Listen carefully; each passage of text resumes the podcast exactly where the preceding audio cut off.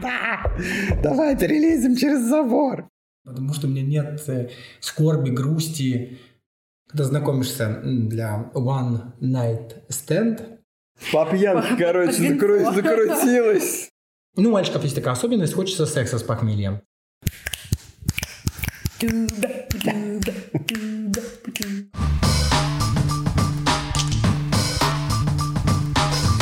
Здравствуй. Ты слушаешь мой подкаст «Причиняю добро».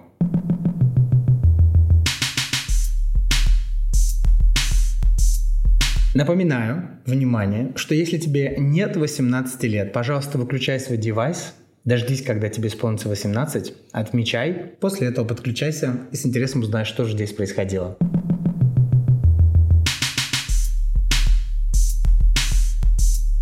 Традиционно в моем подкасте причинять добро я буду только себе через эмпатию и рассказа историй своего пути, пути моих друзей и знакомых. И сегодня в нашей замечательной студии на Миконос со мной аж два водолея. Один из них это мой муж Женя.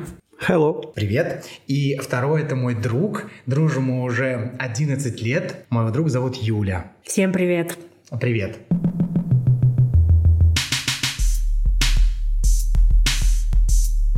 Тема нашего сегодняшнего выпуска будет «Как узнать, есть ли у меня интуиция?». Но об этом чуть попозже. Мы будем традиционно вместе с вами задавать каждому гостю моего подкаста блиц-опрос из предыдущих выпусков. Итак, Женя, вопрос номер один. Как быть, если я дурачок?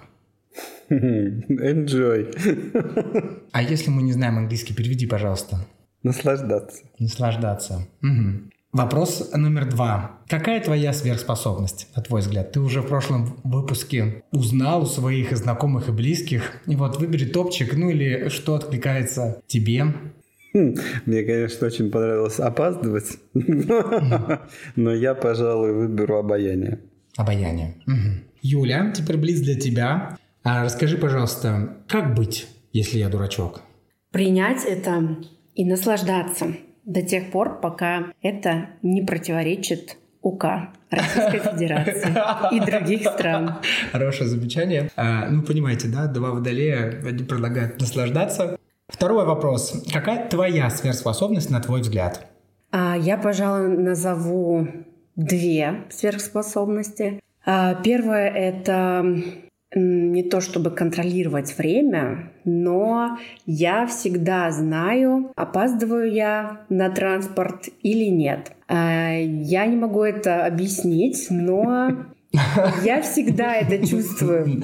Даже если до вылета или до отправления поезда осталось две минуты, минута, я знаю, что я на него успею. Или наоборот, если полчаса, я все еще в пути, то я знаю, что нет. И я а, уже в дороге ищу себе альтернативные варианты, Какая- как добраться. Какая прекрасная подводочка. А, так, я уже вижу, что у тебя есть интуиция. Твоя сверхспособность — это слушать свой внутренний голос про время. А вторая? А вторая — это притягивать к себе а, людей во время моих путешествий. Я тоже, видимо, забегаю немного вперед, а, отвечая на какие-то вопросы, которые мне Дима приготовил. И эта сверхспособность, а, как я ее в шутку называю, животный магнетизм, а, когда ты не общаешься с другими людьми особо сильно, да, ты не инициируешь самостоятельно какие-то знакомства, но при этом а, я всегда окружена массой новых знакомых, массой людей со мной. Все пытаются познакомиться и провести время вместе. Короче, вторая сверхспособность у Юли — это обаяние, так же, как первая у Жени. Вот подобрались. Обаяшки. Оба- Обаяшки, да. Хорошо, дадим Юле чуть передохнуть.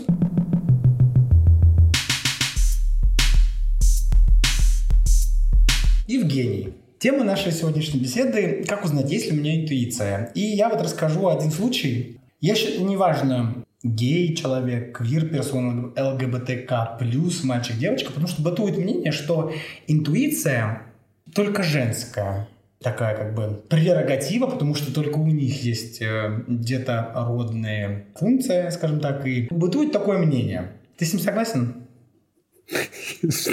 Что?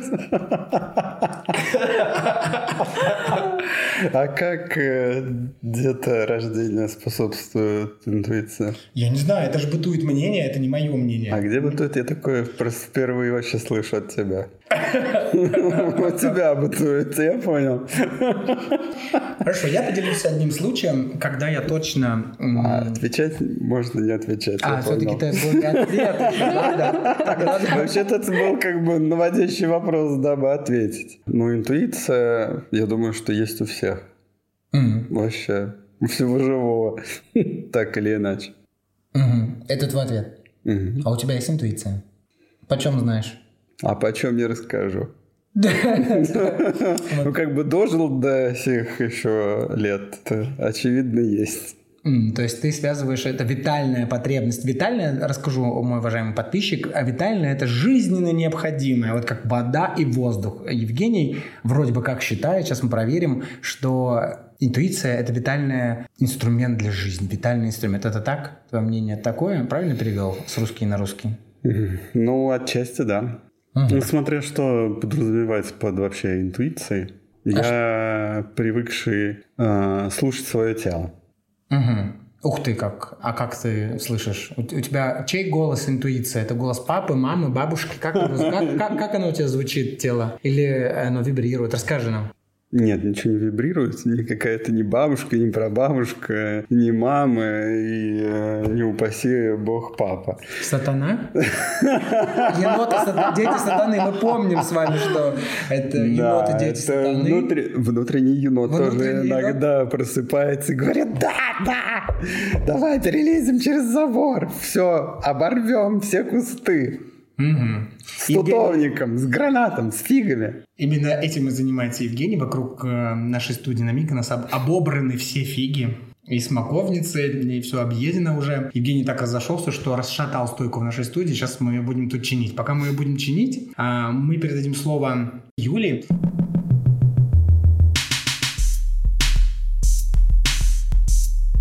Юля, расскажи, пожалуйста, о себе, где ты родилась и как ты оказалась здесь, в этой студии на Миконос. Ну, чуть-чуть подробнее. Вот с момента, когда родилась, до оказалась на студии на Миконос. Слово тебе. Первая мысль, которая у меня возникла, э, начать отвечать с конца, как я оказалась на студии, в студии на Миконосе, по райдеру и на частном джете. Не будем только рассказывать всем слушателям и подписчикам э, мои гонорары. Угу. Это, конечно, была шутка, но я не могла удержаться. Но в каждой шутке всего лишь доля шутки. А уж запросы в этой звезды какие? мы, мы еле смогли выполнить этот трактор. Ну, в общем, Смогли, нам пришлось только вот э, в сентябре мы смогли арендовать и привести звезду, потому что ранее очень плотный график. Да. Ну, я отвечу тогда э, на первую часть вопроса. Я расскажу немного о себе. Э, меня зовут Юля. Я родилась и выросла э, в городе-герое Новороссийске Краснодарского края на Черном море, не в Сибири, как многие думают.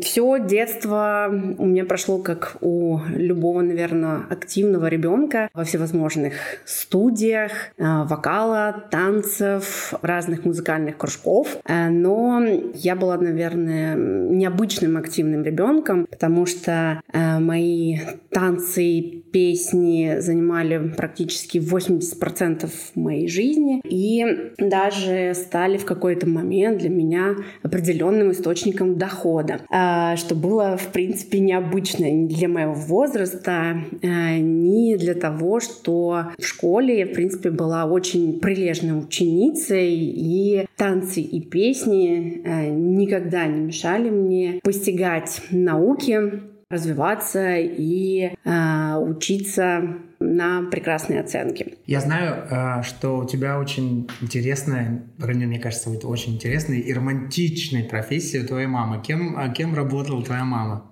А, моя мама а, работала поваром на судне, а, на корабле. Это были не гражданские, ну, хотя нет, наверное, гражданский флот, да, правильно, но это не были какие-то лайнеры, это были сухогрузы, нефтетранспортирующие суда и так далее. Вот. А папа у меня был капитаном корабля. Так что добрая половина моего детства прошла на корабле. Это был невероятный опыт э, жить на судне, быть фактически частью команды, Путешествовать везде. Это у тебя, видимо, в ДНК. Я знаю, что ты сейчас на своей работе в большой крупной корпорации, ну, вернее, до ковидных э, и постковидных годов, очень много путешествовала и по работе, и... В общем, у тебя это с молоком матерью и кровью да, в ДНК да. путешествие по земле. Ага. Извини, что перебил, давай вернемся. Ты начала рассказывать про хобби, э, что ты... Ну, тогда, тогда это, наверное, было не хобби, а ты сама выбрала себе это хобби или родители повлияли? Танцы и песни? Угу. А, нет, я сама их э, вот итоге выбрала, потому что в самом маленьком возрасте, где-то, с, наверное, с трех, с четырех лет, э, меня отдали в множество студий. То есть это были и рисование, и музыкальные всевозможные кружки, и язык. А, но вот э, прижились, это именно современный танец, и вокал. Это из творческих, да, э, каких-то и хобби, и занятий в детстве. И, конечно, это изучение английского языка, который я начала постигать ну, вот где-то с четырех лет. Прекрасное решение родителей э, сподвигнуть ребенка на это и то, что мотивирует, вдохновляет тебя. А у нас есть вот в студии человек, у кого изучение английского языка сейчас в процессе, он его восстановил изучение языка. Расскажи, подписчики очень переживают. Сколько дней ты уже теперь снова занимаешься? Занимаешься? Еще первый пока что. А вчера разве не занимался? Нет. А только сегодня занимаешься? А, нет, господи, правда, mm-hmm. что и вчера. Ой, да, ну мы второй зна... день. Мы знакомы с этим Ой, у меня критиком. такая память. Или внутренний критик очень сильный просто, да. И завтра будет снова занятие, да? Ты молодец? А все как сегодня. И все одно еще занятие. Ты молодец? Ну да. Да, да, да. ты молодец. Я э, не все забыл. Не все, все забыл. Все помню. Все помню, хорошо.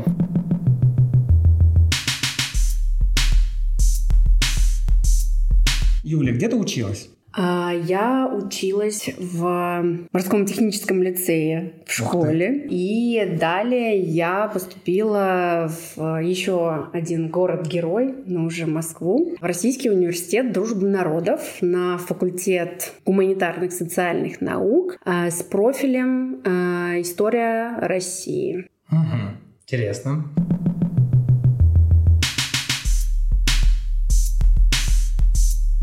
Юля, как складывалась твоя рабочая карьера? Ты училась, работала, расскажи нам, одновременно училась, работала по очереди, в каких сферах работала?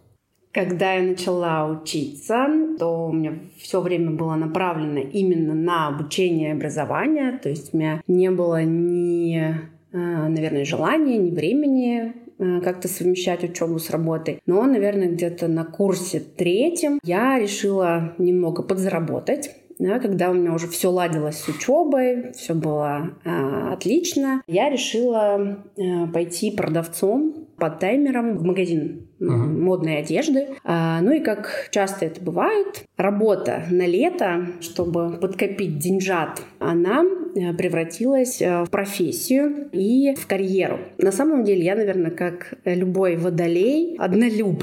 И в моей э, карьере было всего лишь две организации, две компании. Несмотря на то, что в своей сфере да, я практически 16-17 лет. Ого. Да, как-то вот так. Срок. А, ну и сфера это, собственно, это fashion retail. Я так продолжила развитие в ней. И если в первой компании, да, я проработала с увольнениями в районе пяти лет, то все остальное время я посвятила своему э, скажем так, нынешнему работодателю, да, mm. компании, э, в которой я работаю уже больше 12 лет. И именно в этой компании я построила свою карьеру. Угу. Я прекрасно помню первый день, когда мы с Юлей познакомились. Вернемся к интуиции. Э, Юлю я увидел, когда вот трудоустроился тоже в, в эту компанию, в ту же самую, где работала уже Юля, на год позже, чем она. И э, пришел стажироваться на обучение в подразделении, где работала она. И когда я ее только увидел в кабинете, я подумал, вот не сложится у нас с ней любовь и мой внутренний голос, моя внутренняя Настенька кричала, посмотри, и нет, не выйдет ни хрена, ни работа. И уж тем более я не думал, что получится дружба. И так уж вышло, что когда я вернулся в солнечный город, город Краснодар. Я, кстати, хочу принести извинения. Мы подписчики, уважаемые блогеры и блогерки из города Сочи. Я и правда там жил, я пропустил, когда рассказывал, в каких городах я жил. Я жил в Сочи, безумно люблю. Это место для меня родное, как-нибудь в одном... Да, я сейчас расскажу. А это место настолько родное, что когда не стало моего отца, я решил, что я не буду. И это тоже про интуицию, про внутренний голос, который у меня был. Я не стал никого слушать, я решил, что я не буду. Никого, во-первых, сейчас на это не агитирую и не призываю. Это было мое решение. Не стал я его нигде хранить. Э, после кремации я развеял его. Почему там? Потому что отец очень любил Сочи.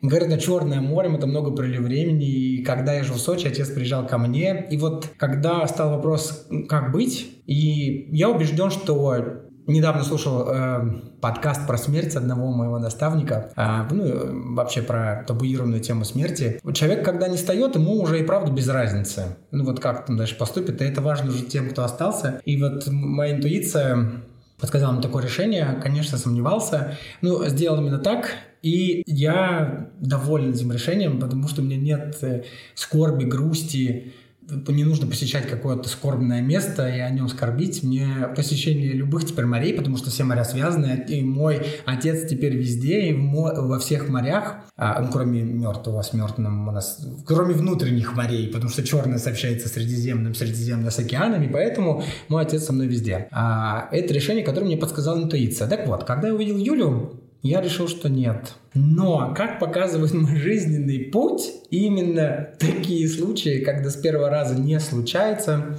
потом с этими людьми меня сводит судьба. Расскажу по знакомству с Женей. А, в одном известном приложении а, для знакомства ЛГБТК плюс персон, квир-персон, когда знакомишься для one night stand или ищешь себе факбади, ужас какой, Конечно. Все секретики да, рассказал. Все секретики рассказал, да, так же никто не делает. Вот. Когда я э, посещал по работе город Саратов, этот молодой человек мне писал. Ну, писал он мне, я ему пишу Женю. Женя тогда выглядел желтая шапочка, желтый шарфик, желтая курточка, желтая брючка, желтая сумочка, желтые перчатки, все желтое подобранное. Такая original gay style, э, стразы. Э, что ты смеешься? Это похоже на правду? Дурачок в желтеньком. Вот. И первое сообщение, там тоже привет. И далее несколько предложений с непричастными оборотами. Ну, господи, куда и блок, блок, блок. А так было несколько раз. А, ну, я еще просто, когда вот встречаюсь с кем-нибудь в этом приложении, потом чувствую себя не очень терпимым, меня не было. А хочется как-то вот очиститься от всего этого. Удаляешь сразу, удаляешь все. И несколько раз удалял, поэтому, когда посещаю еще раз, я часто ездил в Саратов, а мальчик писал мне снова в желтеньком, ну, или у него фоточки там менялись. Я думаю, да, опять этот. Ну, он же просто какой-то Добрый вечер. я его снова блокировал. Ну, в общем, когда-то в Самаре я был в командировке, а, проводил мероприятие, и накануне мероприятия мы с коллегами очень много выпили. Мы, мы, мы... Подождите, дайте я расскажу мою историю. У меня подводочка есть. У меня есть подводочка сейчас. По пьянке, короче, закрутилась. Как в том фильме. Дайте да расскажу. Да. Это было наше первое такое мероприятие. У нас еще с коллегой, с моим сотренером нас оценивали. А, не а, у нас было мероприятие. Не у нас было мероприятие, да. Подожди, да. В общем, когда мы отвели первый день мероприятия, он, он прошел очень успешно, мы получили восторженные отзывы как участников, так и того, кто нас оценивал. про наше. Да, я расскажу. И, в общем, вечером, так как в этом отеле жили и гости мероприятия, и участники, и вообще в Российской Федерации прекрасные магазины красно-черное, и другие магазины с алкотоварами. В общем, в номерах в городе Самаре, в одном э, мировой сети в отеле мы изрядно выпили. А потом на следующий день, ну, у мальчиков есть такая особенность, хочется секса с похмельем. Начался второй день мероприятия, мы его ведем, и у нас был долгий ланч. И в этот долгий ланч мне в приложении пишет мальчик. Я думаю, да, надо послушать уже внутренний голос. Мне сказал, да пусть придет. Пришел. Не очень было хорошо. Совестно врет вообще ужас. А, это было днем, в ну, ланч. Мне не понравилось. Сам написал, потому что а может быть, да. Я думаю, о, мальчик же в шапочке, надо написать. Уже больше похоже. Да, может быть и так. У меня есть мысль рассказать и так, да, возможно. В общем, тогда я интуицию свою послушал. И как было с Юлей, первая встреча м-м, не впечатлила вообще. Впечатлила скорее отрицательно. Как здорово, что в выходной день я остался снова... В Самаре у меня была, жила подруга, и вечером еще раз написал молодому человеку, и вот там... И вот с того дня мы и не расстаемся, собственно.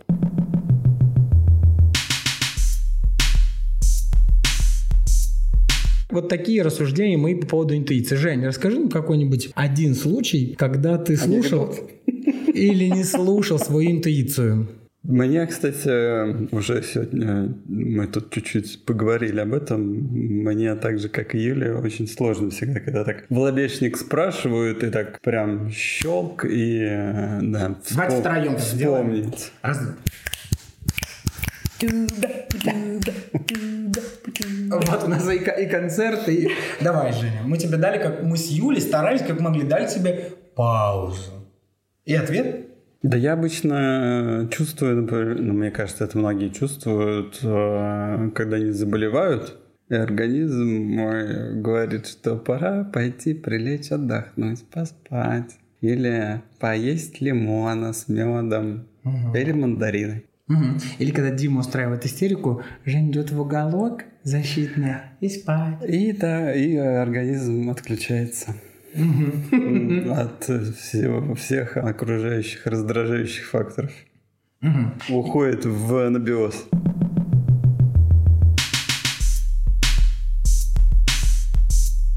Юль, поделишься каким-нибудь одним случаем или историей, когда ты слушала или не слушала интуицию, ну или вообще какие-либо твои рассуждения на тему интуиции? Мне, наверное, так же, как и Женя, а Женя так же, как и мне, э, было не так э, просто придумать, вспомнить пример, историю об интуиции или об интуиции в действии. А, видимо, потому что интуиция а, является какой-то частью моей сущности, и она со мной всегда и везде. И это, это чувство настолько для меня естественное, что я просто не придаю этому значения. Но когда моя чуйка, по-другому, угу. да, это не назовешь, говорит, что, ну, очевидно говорит, что нет, там, не нужно этого делать. Или, э, ну, я не всегда ее слушаю. То есть, когда она мне говорит э, да, да, или дает какую-то отмашку к действию, я, скорее всего, прислушиваюсь и ведусь. А когда наоборот, здесь уже сложнее. И, наверное, такой вот самый яркий пример, который у меня э, возник за эти 10 минут угу. или 15, это когда, когда я не послушала свою интуицию, хотя все факторы были э, очевидны, да, что не нужно этого делать, но э, тем не менее я э, сделала выбор не э, идти в ногу со своей интуицией. Но э, в итоге эта история стала одной из самых интересных историй в моей жизни. Э, это когда я была в Бразилии, и я ну, люблю искать приключения на там, где много диких обезьян. Да, и не только. Фавел. Фавел. И Донов Педро. И Донов Педро. И Донов Педро. Да, так вот, э, я была в Бразилии, и я любитель э, искать себе приключения на одно место, как, как оказалось. А, и... Как вы оба. Как, как мы оба это, видимо, да, делаем. А, и я решила сходить, да, подняться к статуе Христа пешком. То есть, э, ну, я посмотрела на карту, ну, там, три километра. Ну, а что такое три километра? Ну, я же не учла, что это три километра по джунглям под углом 45 градусов, по жаре и, ну, без каких-либо людей вокруг. Но это ладно. Я добралась, все хорошо. А, было непросто, но я это сделала. А, ну и после обзорной экскурсии время было уже идти домой. И придя к трамвайчику, который вез туристов вниз, э, я поняла, Нет, что там... Я перебью все-таки, да? но так путь к спасителю всегда. Вот я, видишь, и выбрала именно этот непростой путь, который в итоге привел меня к очень интересному приключению. Вот ты спаситель. Услышал меня. Тебе приключения. Да. Таки вот, а подойдя к трамвайчику, который спускал вниз туристов, я поняла, что там какая-то безумнейшая очередь, и не захотела ждать. Хотя еще долго стояла, менжевалась, думаю, блин, подождать, не подождать, но решила не ждать. А, хотя, опять же, повторюсь, все факторы говорили стоять в очереди. Здравый смысл? Здравый смысл, интуиция, как бы это ни назвать. Ну, естественно, я пошла вниз пешком. И я тоже очень сильно не рассчитала это расстояние.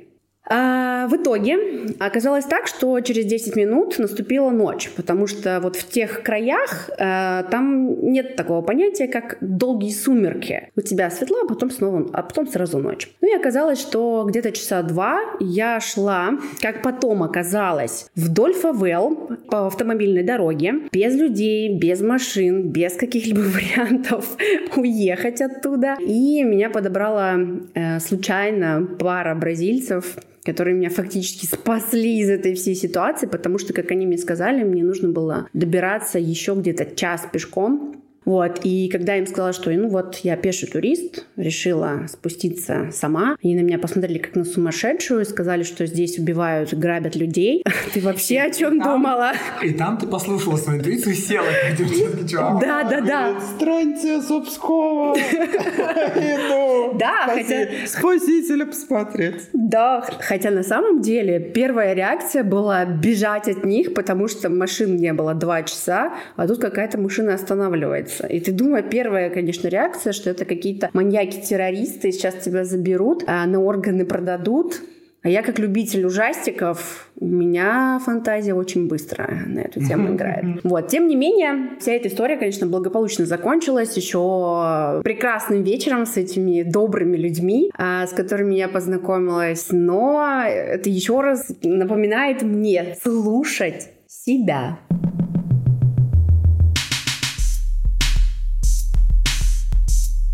У нас с вами получилась замечательная беседа. Мы с вами по раска... разные рассказы истории. Спасибо, Женя. Спасибо, Юля. У меня к Юле вопрос. Ну, давай. А, когда ты рассказывала, что вот надо стоять, а нет, а все-таки что и в итоге пошла, у тебя же там внутри наверняка что-то соревновалась. Но я к тому подвожу, что там мозг обычно тебе подсказывает, что надо остаться стоять в очереди. Чувство собственного сохранения, чувство собственной безопасности.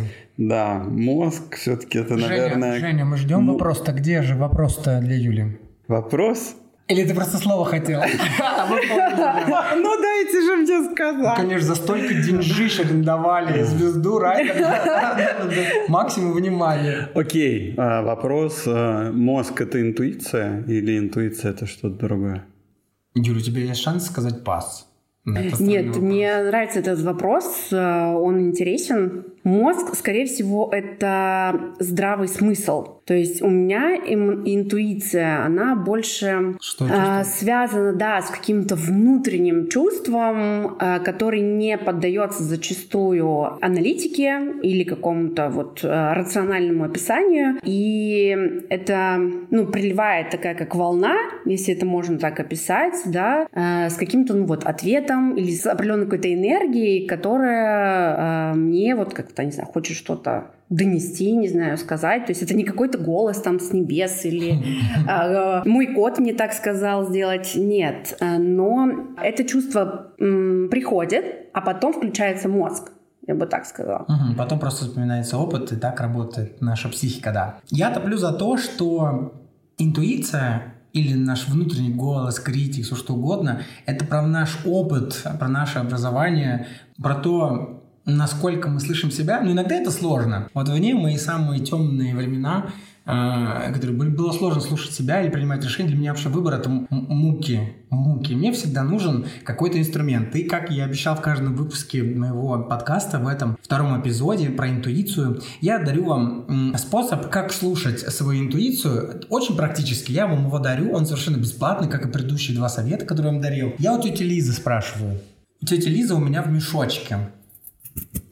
Когда я не знаю, как принять решение или что делать, я задаю вопрос. Вот, например, стоит ли мне выпить еще бокальчик вина сегодня? Тетя Лиза мне сейчас ответит. Тетя Лиза – это монетки э, с Елизаветой II. У меня из Канады. Вы можете взять и с мальчиком с копьем русские. Э, вот. Э, Каким мальчиком копьем? Который на лошадке. На лошадке. Борется с ящеркой. Угу. В зависимости от монеток какой-то страны, монетки нужно взять либо три, либо пять одинаковых.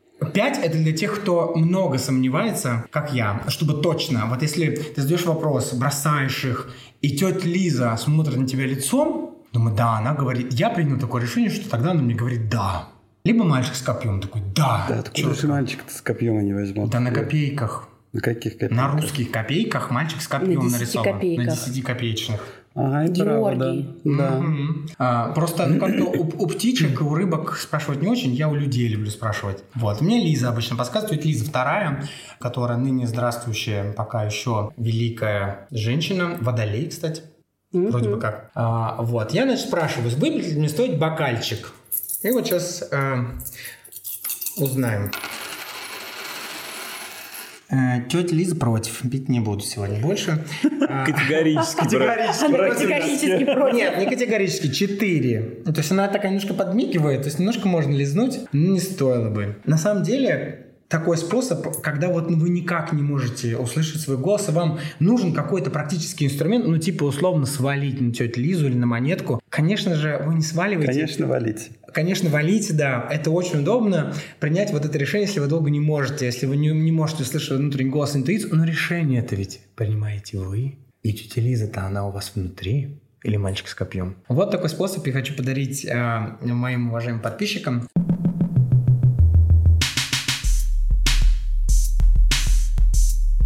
Это был выпуск моего подкаста. Меня, кстати, зовут Дима Пюре. Причиняю добро. Со мной э, в гостях на нашей студии, в нашей студии на острове Миконос, очень ветреном, э, приглашенная звезда Юля. Юля, спасибо тебе. Спасибо, что пригласили, что привезли, оплатили мой райдер. Отлично. Мы экономили, долго весь год копили. Перелет тоже из Осло, всю аппаратуру везли, студию. Э, Также со мной в студии на Миконосе был э, мой муж, чье альтер-эго Енот. Енот, спасибо тебе. Еще пока не муж.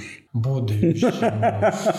Я попросил бы не, вы- не выводить тут э, в заблуждение Чисто юридически, да. Мгм. Мгм. Спасибо, что пригласили второй раз. Больше, наверное, не позовут. Мы у тети Лизы спросим в будущем.